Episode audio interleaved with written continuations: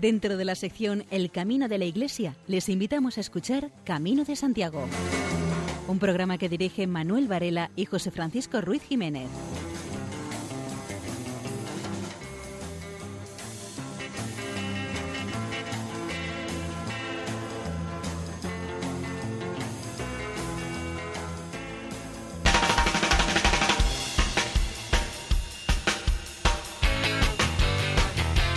Queridos oyentes, les damos la bienvenida a una nueva edición del programa Camino de Santiago en la sintonía amiga de Radio María.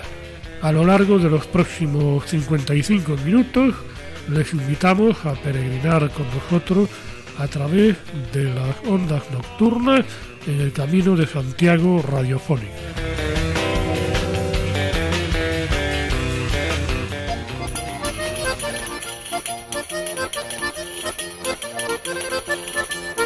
En nuestro programa de hoy les ofreceremos nuestras secciones habituales, noticias jacobeas, no faltará la parte musical y contaremos también con la intervención del que fuera consejero de la Junta de Galicia y actual académico de honor de la Academia Jacobea, Víctor Manuel Vázquez Portomeña.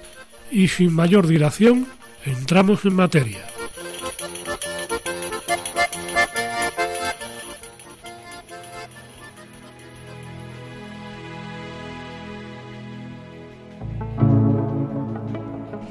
Poeta para el Camino, de Manuel Ferreiro Villar. Fijas los ojos al suelo, y como nadie caminas, las rimas volando van, vienen volando las rimas. En ti mismo te refugias, por dentro también opinas, hilvanas divinas rimas, hilvanas rimas divinas.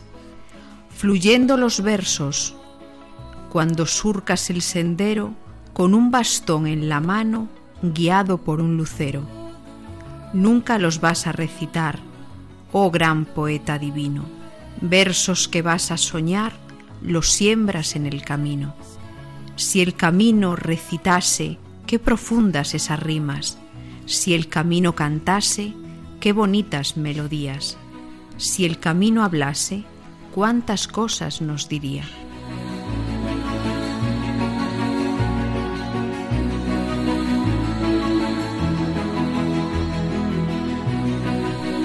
Hay dos maneras de vivir el camino. Uno como si nada es un milagro y la otra es como si todo fuese un milagro. Hay muchas maneras de vivir la experiencia inolvidable, pero hay dos que son más importantes. Una de ellas es como si el camino lo tomásemos como si fuese una ruta de senderismo, el hacer turismo a pie. Pero esto, desde luego, los milagros no existen. Es el coger la mochila y echarse a andar hasta llegar al final de la meta deseada. A estos el camino no les dice absolutamente nada es pasarse unos días a la aventura donde todo está marcado. Saben que perderse es casi imposible, pueden disfrutar de los distintos paisajes, la buena gastronomía, que también la hay, degustar sus buenos vinos, pero nunca podrán decir que es un peregrino. La otra es como si todo el camino fuese un milagro. Solamente ya, con desear hacer el camino, es un milagro. Muchos empiezan el camino con muy poco espíritu de peregrino, con poca fe de hacerlo, pero una vez que lo ha empezado, todo cambia los propios compañeros te van ayudando a coger ese espíritu, que solo tiene el verdadero peregrino. Poco a poco se va obrando el milagro, que te va haciendo comprender el verdadero espíritu del peregrino. Poco a poco te vas incorporando a esos caminos que van sempreteando por valles, montañas, senderos que se van haciendo por las pisadas de esos que cada día lo pisan. Los senderos no son el camino en sí, es una de las cosas importantes, pero de poco serviría si este fuese solo andar. El camino es una forma de ver la vida, es una autopista de las distintas culturas que lo forman, de intercambios, de que el peregrino pueda disfrutar de todas ellas sin perder la suya propia. Todo el camino es un milagro. El verdadero peregrino es el que lo va descubriendo a cada etapa, que el camino te va cambiando y moldeando poco a poco. Tú no has descubierto el camino, Él te ha descubierto a ti. Así todo el que ha hecho sabe que el camino lo ha cambiado. Nunca me enfado por lo que la gente me pide, sino por lo que me niega. La amistad siempre existiría porque tú eres el amigo de la tierra. Así que cuida a tu amigo, porque es único.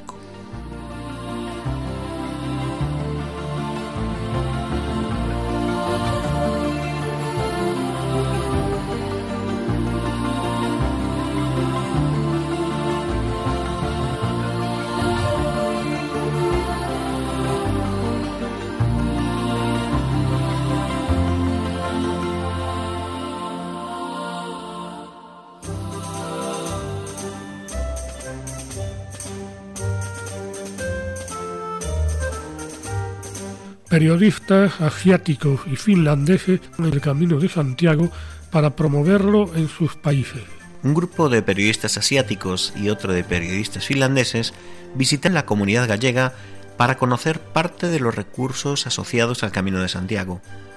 Promoverán la ruta jacobea en países como Singapur, Indonesia, Malasia, Filipinas o Finlandia.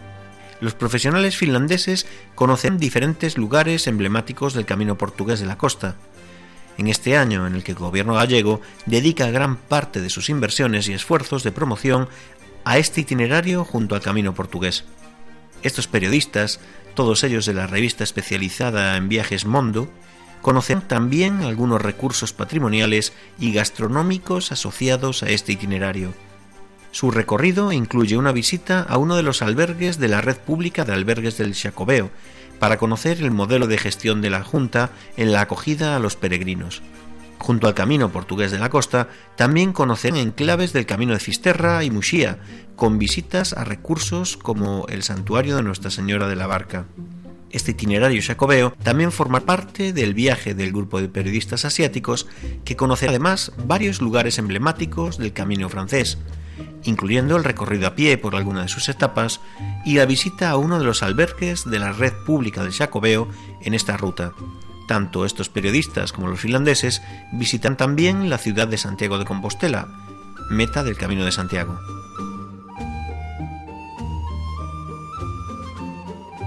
Quinto Coloquio Internacional Caminos de Santiago, os Caminos do Mar.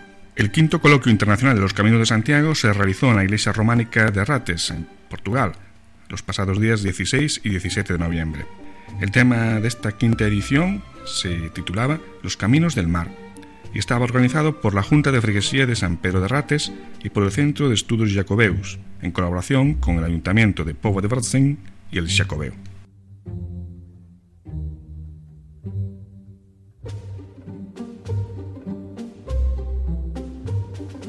Hace seis años, la mancomunidad pontevedresa de Ojalnés decidía apostar fuerte por la variante espiritual del Camino de Santiago, y ahora se comprueba que tras aquel plan había un proyecto capaz de atraer hasta esa zona a miles de peregrinos cada año. Tino Lorés, el padre intelectual de la criatura, asegura que esta ruta será de las que más va a crecer en el próximo Año Santo 2021.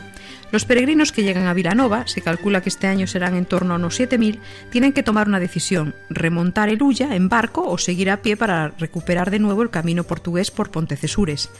Llegan al centro de la villa natal de Valle por la pasarela de Oterrón. Allí trabaja Óscar Casaldarnos, para quien el goteo de peregrinos es constante. Comenzaron llegando en verano, pero este año ha habido mucha gente ya desde mayo. El peregrino que hace la variante llega de casi todos los rincones del mundo, por lo que en los establecimientos de la zona se ha vuelto imprescindible hablar inglés. Los idiomas son una cosa en la que se tiene que mejorar mucho, reconocen los comerciantes. Otra de las características de esta ruta es que suele hacerla quienes ya han realizado los caminos más tradicionales, y esta ruta les encanta. Mari Carmen, del bar Arnelas, ha iniciado los trámites para construir en Ponte Arnelas un albergue privado que se sumaría a la red de establecimientos públicos y a los dos locales particulares que ya existen.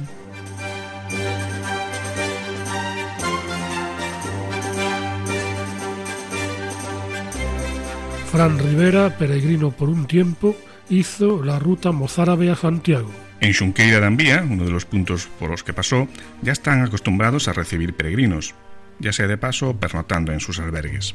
Gente de distintas procedencias y nacionalidades que siguen la ruta del camino mozárabe para llegar a Santiago de Compostela. Pues bien, uno de esos días, ahora los vecinos eh, se encontraron con una cara conocida, la del torero Francisco Rivera Ordóñez, que hizo la ruta jacobea con un grupo de amigos en Xunqueira de Ambía, el lugar del que estamos hablando, atendió las peticiones de hacerse fotos con algunas personas.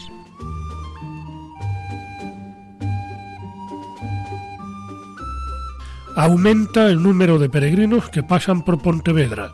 El albergue de peregrinos de Pontevedra se ha quedado pequeño y hace necesario o su ampliación o la construcción de uno nuevo.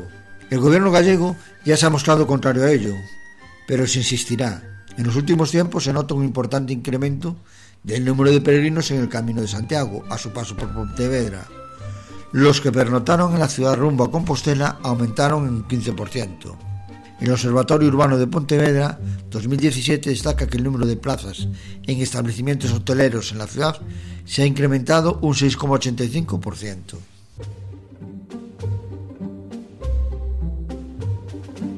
Asociaciones lusas y españolas del camino portugués se alían para crear una federación conjunta. Se han unido para crear una agrupación conjunta que se llamará Federación Internacional de Asociaciones del Camino Portugués de Santiago.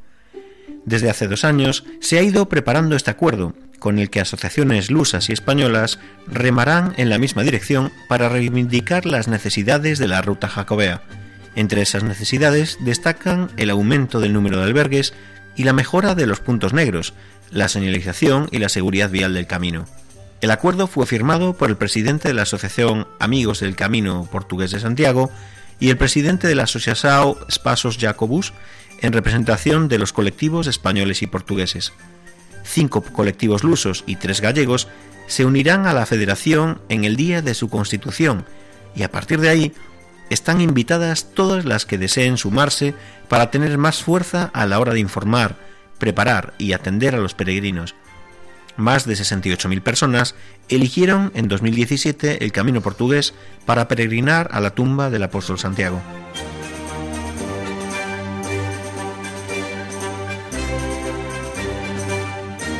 Ocho países participaron en Asturias en un encuentro de la Federación Europea de Caminos de Santiago. Las jornadas técnicas las organizaba la Federación Europea de los Caminos de Santiago y reunieron en Asturias a delegaciones de Holanda, Lituania, Polonia, Francia, Italia, Bélgica, Portugal y España. El encuentro contó también con representantes de las administraciones de Galicia y el Principado y de la Comisión Europea.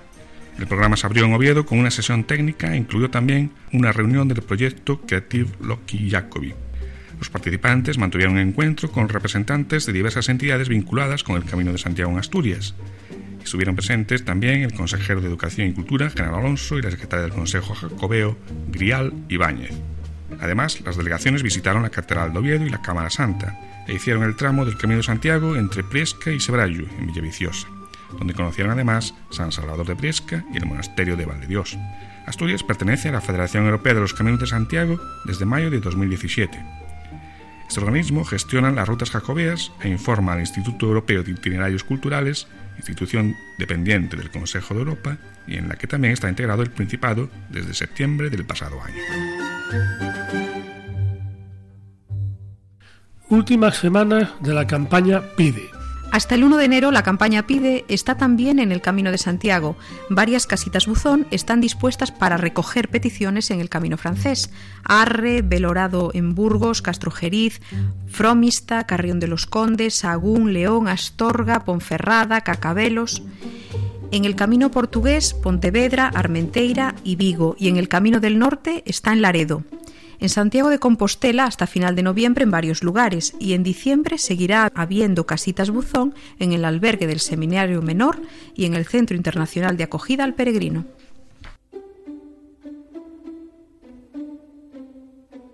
Nace una nueva página web con el fin de conocer mejor la Catedral Compostelana. Conocer la historia de la catedral, con sus fascinantes acontecimientos, nos ayudará a entender y disfrutar más nuestra visita a esta maravillosa Catedral de Santiago de Compostela. Y con estos objetivos, un selecto grupo de personas ha desarrollado una atractiva web que lleva de la mano a conocer el origen y la historia de la catedral. También se dan a conocer curiosidades sobre ella, desconocidas para muchos. Además, informa de los horarios de misas, cuando vuela el botafumeiro y muchas otras aportaciones más.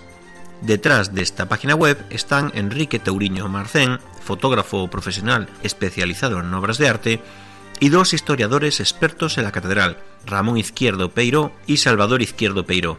La nueva página web es www.catedraldesantiago.online.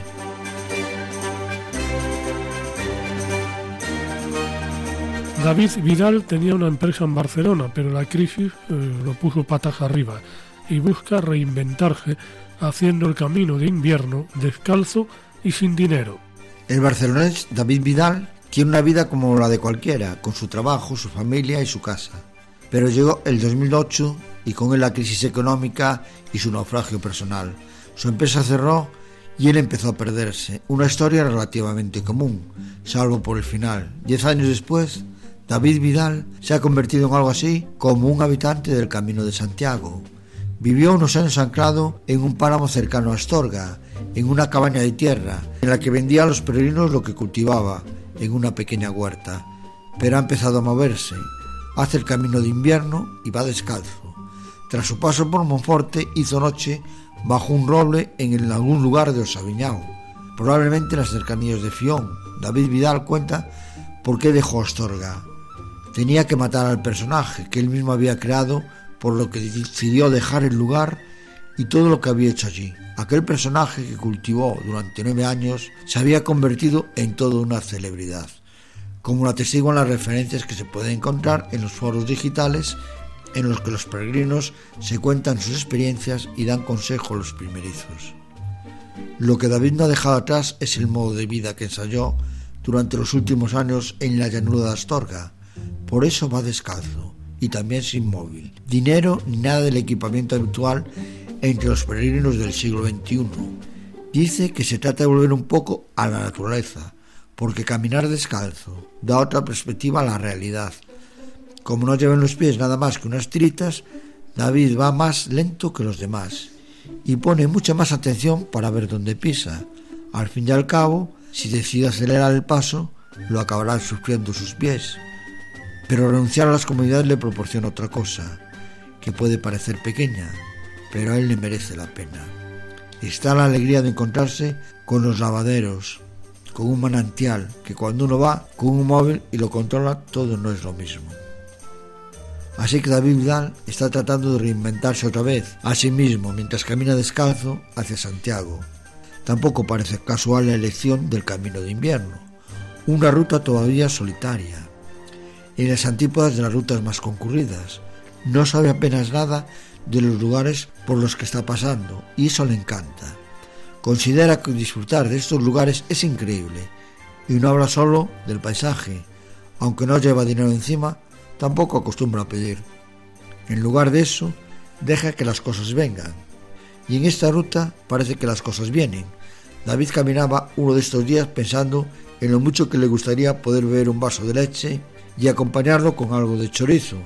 Así que en una aldea le pidió leche a una señora, que se la dio sin ningún problema, y al cabo de un rato le salió al paso otra mujer, que le preguntó si quería algo. Él le contestó que agradecería un poco de pan, y así que ella se metió en su casa y salió con el pan y con una generosa ración de chorizos de propina. Es la providencia, dice encogiéndose de hombros. Julie Fablis es una intérprete escocesa de música celta, de la que escuchamos un tema de su último disco, Alterum.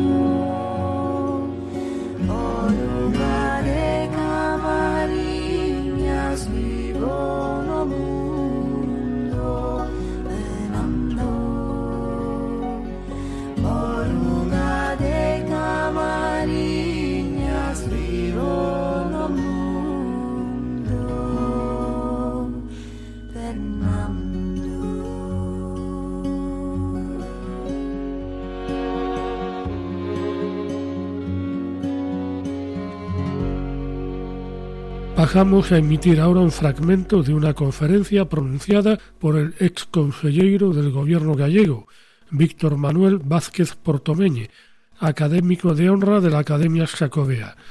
En la parte de la conferencia que escucharemos se habla del Jacobeo. Este mundo jacobeo es nuestra credencial europeísta, es la credencial europeísta de Galicia, porque la UNESCO lo declaramos Patrimonio de la Humanidad en el año 1993, naquel año Jacobeo, a finales del año, justamente en diciembre, el 10 de diciembre, en Cartagena de Indias.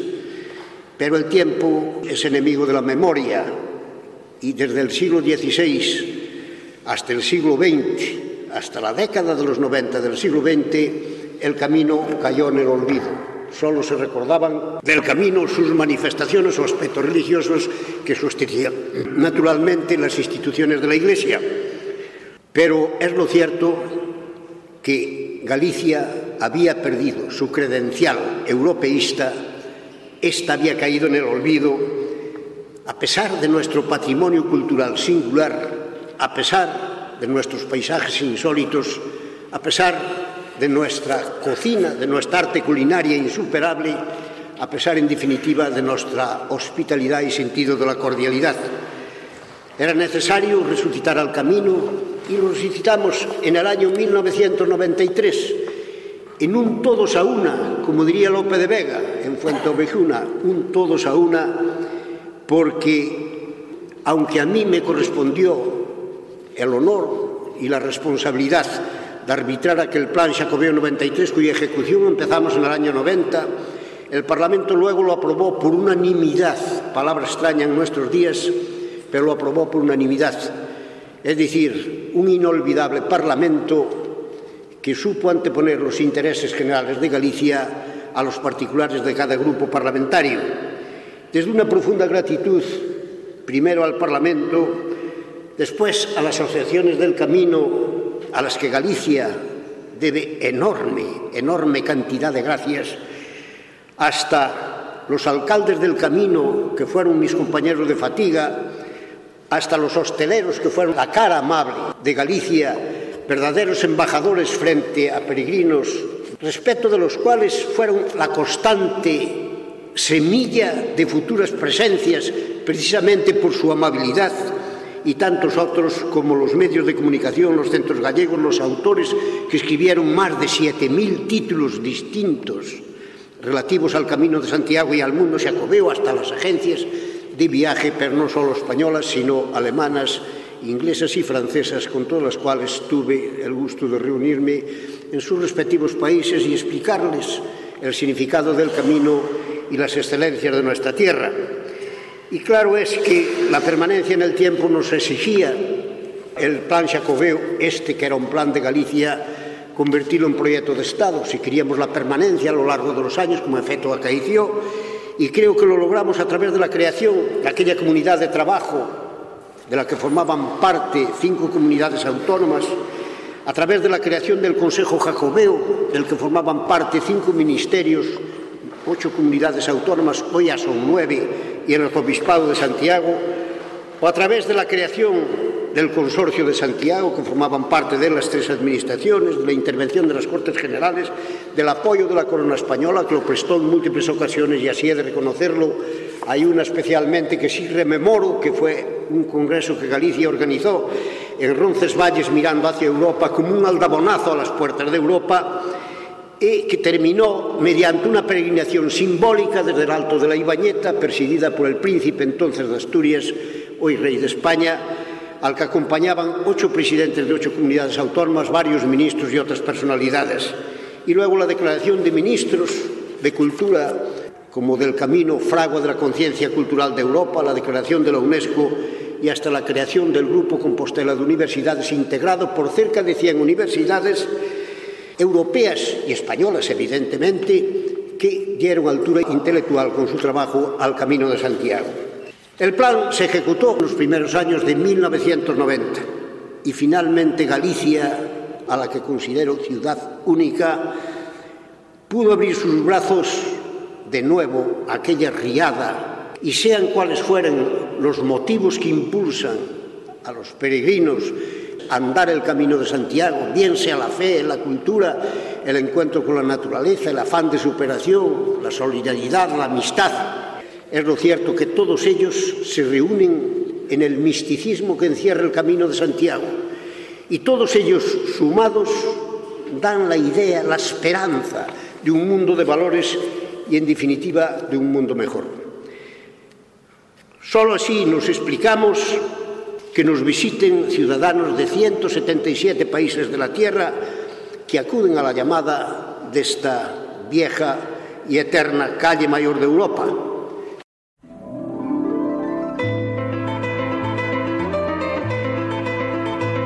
Eh, María José López, en su sección Páginas en el Camino, nos habla hoy de la obra La aventura del Camino de Santiago de Pierre Baguette y Jean Noël. Pierre Baguette nace en la localidad francesa de Bouillon en 1936 y fallece en 1989 a una edad temprana de 52 años. Estudia y se gradúa en la Escuela de Estudios Comerciales de París pero la vida profesional de Baguette deriva hacia otros derroteros, pues trabaja como director y periodista en el periódico L'Express, a la vez que dedica tiempo a investigar y escribir sobre la historia de las cruzadas junto a su amigo Jean-Noël Gauguin e incluso le queda tiempo para crear como compositor algunas canciones muy populares en el país galo. Jean-Noël nace en 1936 y muere en 1988. Tenemos pocos datos biográficos, pero trabaja de periodista también en la redacción del Express, donde se conocieron. Se ha intentado encontrar el libro tal y como fue publicado en 1982 por Ediciones Gerais de Galicia con el título La aventura del Camino de Santiago, pero el trabajo ha sido infructuoso, por lo que se sigue el original francés, la peculiaridad del libro se apoya en que la mayoría de sus páginas está dedicada a la visión muy particular que ambos autores tienen acerca del fenómeno jacobeo, y solo se relata el peregrinaje a través del camino francés en un puñado de hojas en la parte final, un tombeau en España. La parte de mayor peso, cuantitativo, trata sobre asuntos muy variados, el descubrimiento legendario de la tumba, la identidad del apóstol Santiago, el peregrino, la partida, el retorno, los cuatro caminos franceses que se encuentran entre Roncesvalles y Somport, iglesias y monasterios, figuras civiles, monjes y obispos peregrinos, Cluny, Roncesvalles y Carlomagno, siempre acotado este tema desde una perspectiva original en la forma y en el contenido. Es subrayable el vasto fondo documental en que se cimienta la copiosa información de esta parte, sobre todo el manejo de los textos de los primeros cronistas conocidos, como Arnold von Haar, Domenico Laffi, que han servido de referencia a peregrinos posteriores e investigadores de todo el mundo.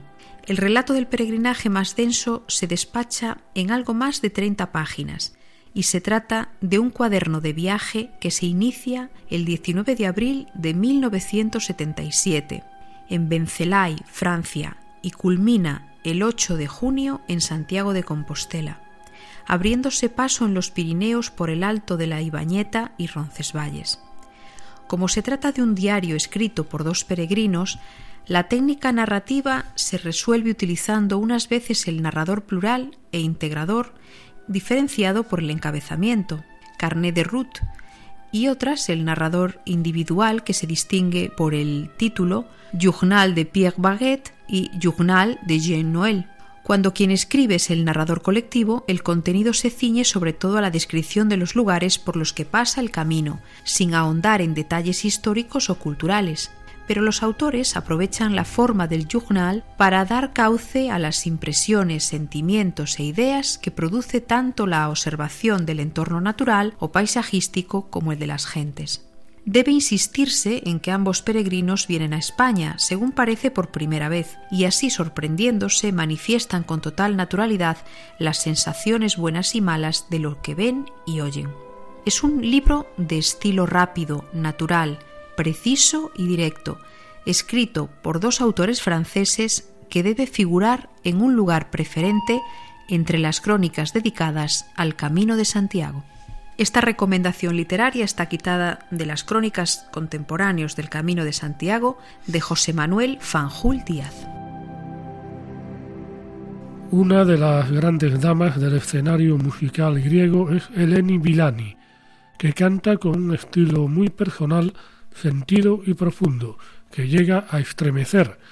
Su timbre es inconfundible.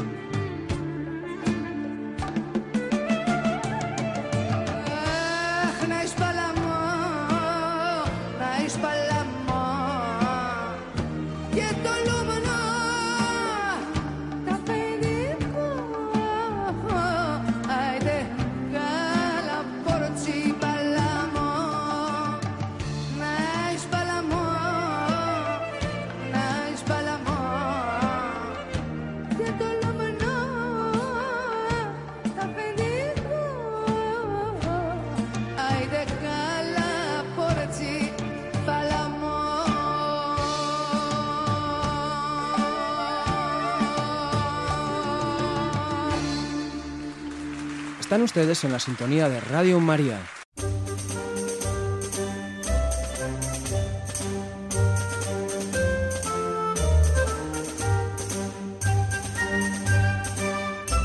La Asociación Natura 2000 denuncia la mala señalización del Camino de Santiago a su salida de Cáceres.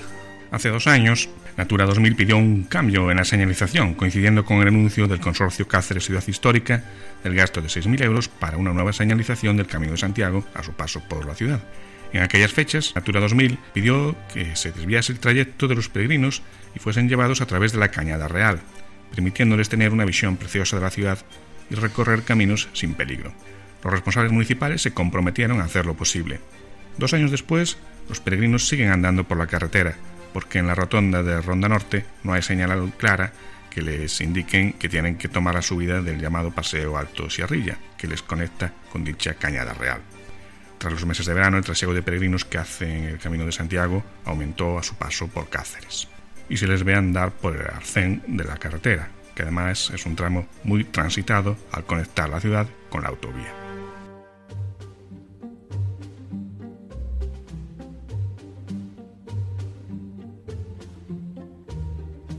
Luisa Carou y Joyce Saris promueven las peregrinaciones a Compostela desde Holanda. Se engancharon al Camino de Santiago hace unos años y ahora siempre vuelven por vacaciones.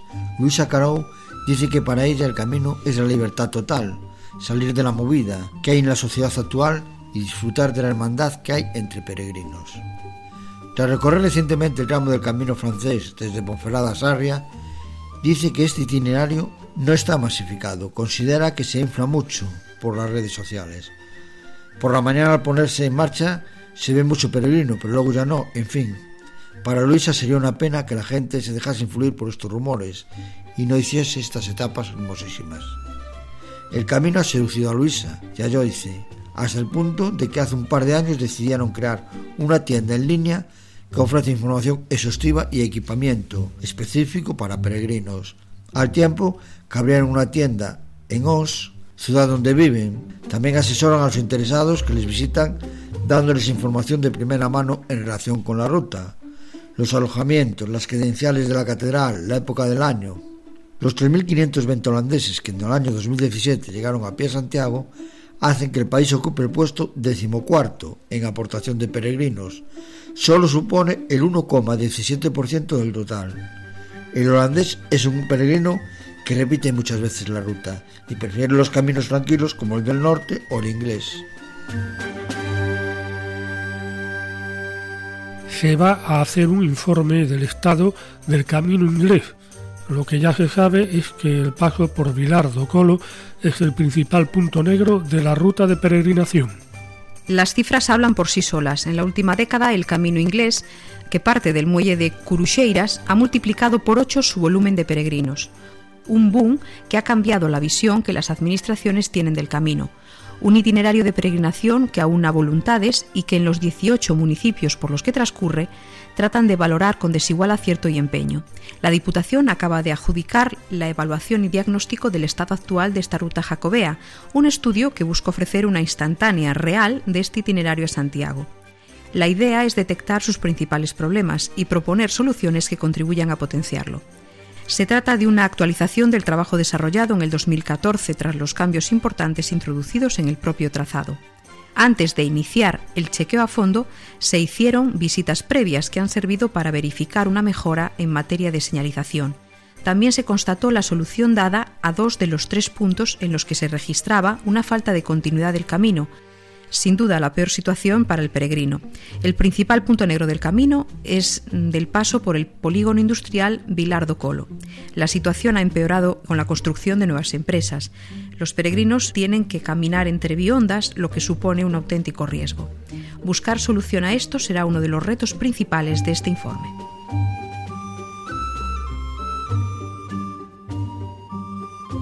El director de cine mallorquín Martín Garrido hizo la ruta desde León para escribir un guion inspirado en el asesinato de la peregrina Denise. El director y guionista mallorquín Martín Garrido está ideando el guion de una película basada en el asesinato de la estadounidense Denise Diem. Desapareció en 2015 cuando enfilaba la ruta de la provincia de León y por su muerte fue condenado Miguel Ángel Muñoz, vecino de Castillo de los Polazares. El cineasta recibió la propuesta de unos productores hace un tiempo, pero no dijo que sí al momento. Decidió primero hacer el camino, conocer el escenario de los hechos y luego decidir. Quedó fascinado, y no solo por el decorado, la historia, el paisaje, y porque el ambiente se ajusten a lo que buscaba, sino por la experiencia en sí. Todos los lugares por los que pasó y los albergues en los que estuvo le parecieron una maravilla. La única queja es que no están bien las indicaciones, porque vio a gente que se equivocaba y señales que daban a engaño, por lo que eso es algo en lo que se debería mejorar. No hizo la ruta solo, sino con su amigo el escultor Amegra, también mallorquín, y que a pesar de que va a cumplir 80 años en diciembre, caminó un promedio de 30 kilómetros al día.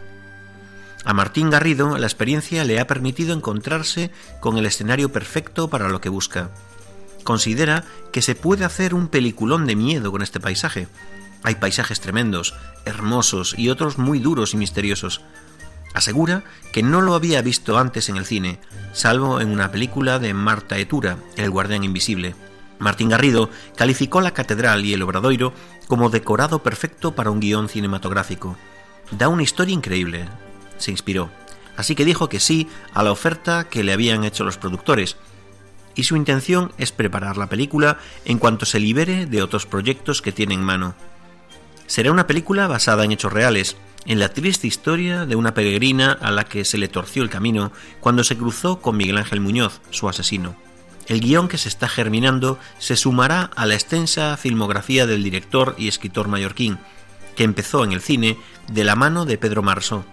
Siguió con la grabación de cortos reconocidos en festivales probó suerte en la dirección. Si todo sale bien, no tardará en volver para rodar en el Camino de Santiago, como él dice, un escenario de película. Es una información de Susana Aluaña en La Voz de Galicia. Un peregrino francés deja un burro en un parque de Valladolid mientras pasa la noche en un hotel.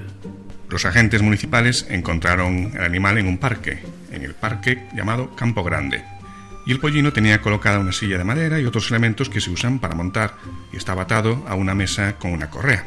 La policía anunció en su cuenta de Twitter que el dueño es un peregrino francés del Camino de Santiago que había dormido en un hotel y había dejado al burro pernoctando en el parque. La policía de Valladolid se refería a la presencia de un visitante muy curioso y acorde con el Día Europeo sin coche. Esto no estaba previsto, reconocía el cuerpo de seguridad.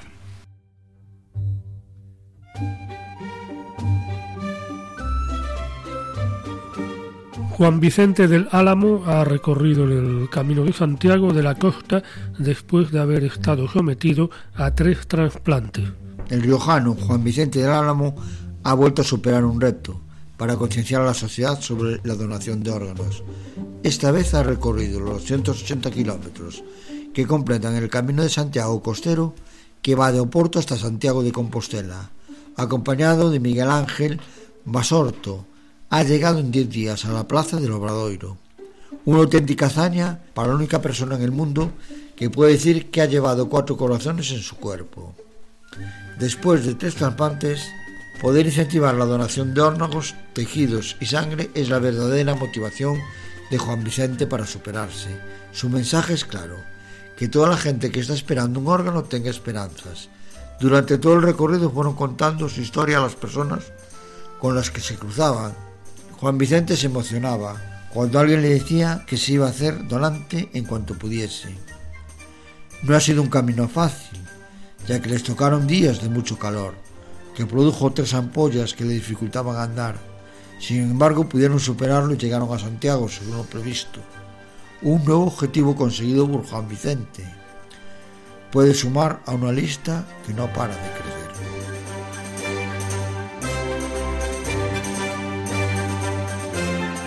Seis internos de la prisión de Dueñas realizaron parte del Camino de Santiago, en concreto una etapa del denominado Camino Sanabres. Es un proyecto que tiene sus orígenes en la actividad Caminos de Libertad, puesta en marcha en 2009. Durante cinco días hicieron la peregrinación seis reclusos del módulo terapéutico, acompañados de personal de la prisión. Con esta iniciativa, estos internos realizaron una media de 25 kilómetros para recorrer las etapas de Ourense-Cea, Cea-Castrodozón, Castrodozón-Silleda, Silleda-Outeiro y Outeiro-Santiago. Además, después de cada jornada, hubo una puesta en común de lo que había supuesto el camino realizado. El objetivo que se perseguía con esta iniciativa era contribuir al aprendizaje por parte de los internos de valores prosociales, mejorar su relación con los demás y consigo mismos. De este modo, se consigue ahondar en el esfuerzo, compromiso, solidaridad y responsabilidad. En esta línea, los presos pusieron en práctica las habilidades entrenadas en la unidad terapéutica y reconocieron aquellas en las que tienen que trabajar y profundizar. Como entrenamiento a esta actividad, los internos habían tenido dos salidas previas a principios de octubre por los alrededores del término de Dueñas y por el camino de Madrid, a su paso por la provincia de Valladolid.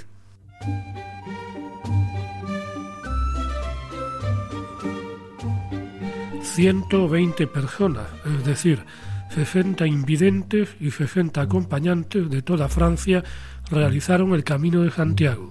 Es una iniciativa organizada por la Asociación Valentín Oui, que trata de fomentar la autonomía de personas invidentes. Partieron de Dax y atravesaron las Landas e Iparralde.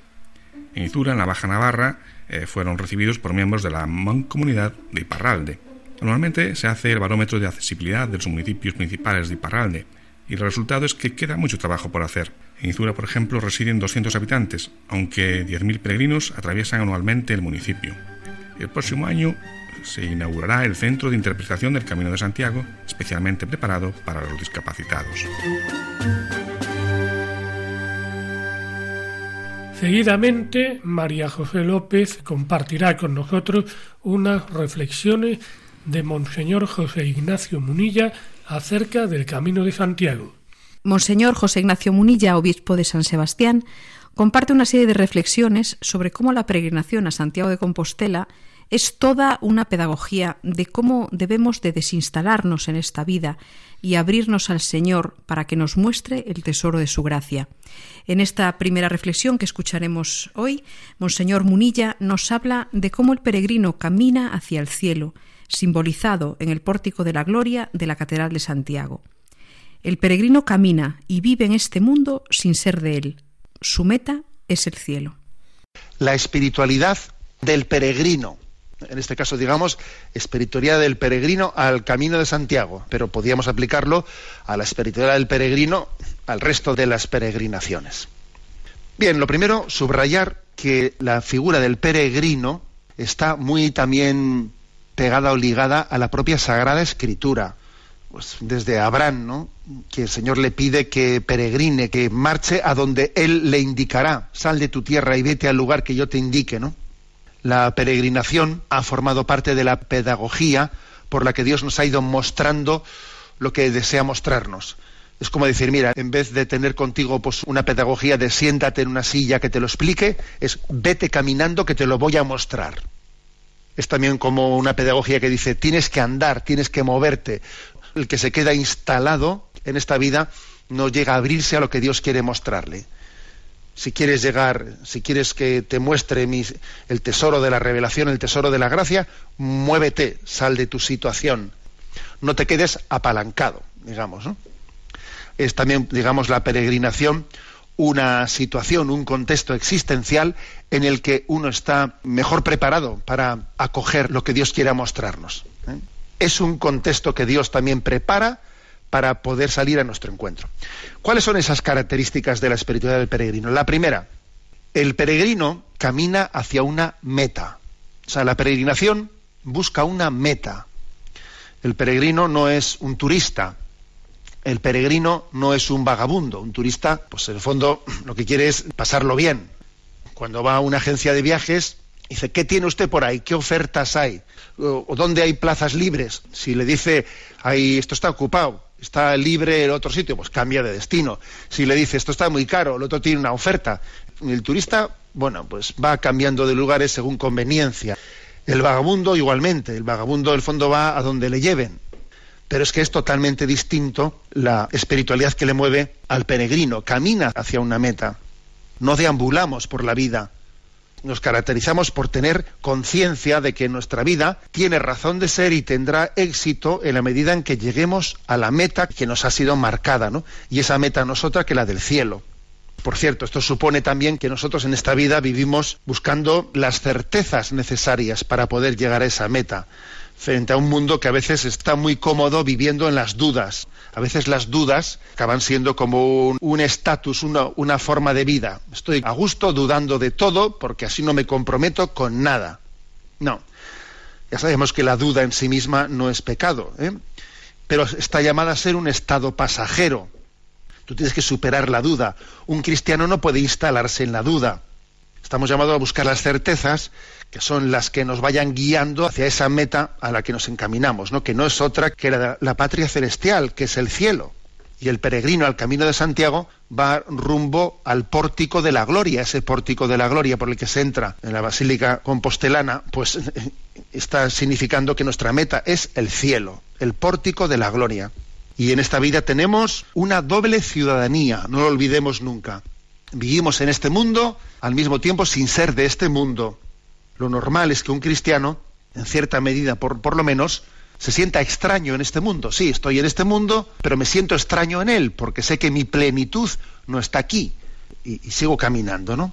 Esta es la primera característica que tiene que marcar la vida de todos los cristianos y que se visualiza de una manera muy clara, pedagógicamente, en quien va caminando hacia Santiago de Compostela. ¿De qué me sirve ganar todo el mundo si pierdo mi vida? Mi meta es llegar allí. Esa es mi meta. Todo lo estimo basura con tal de conseguir alcanzar esa meta para la que he sido creado. Ese es el primer punto, ¿no? El primer aspecto de la espiritualidad del peregrino. Acabamos de escuchar a Monseñor José Ignacio Munilla hablándonos acerca del Camino de Santiago en su programa Sexto Continente.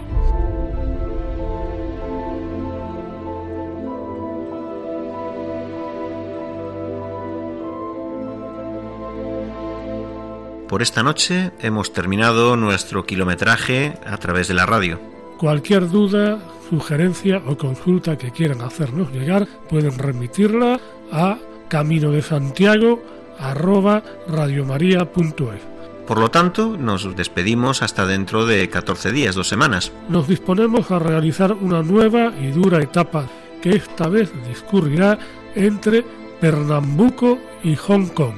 Buenas noches y feliz andadura.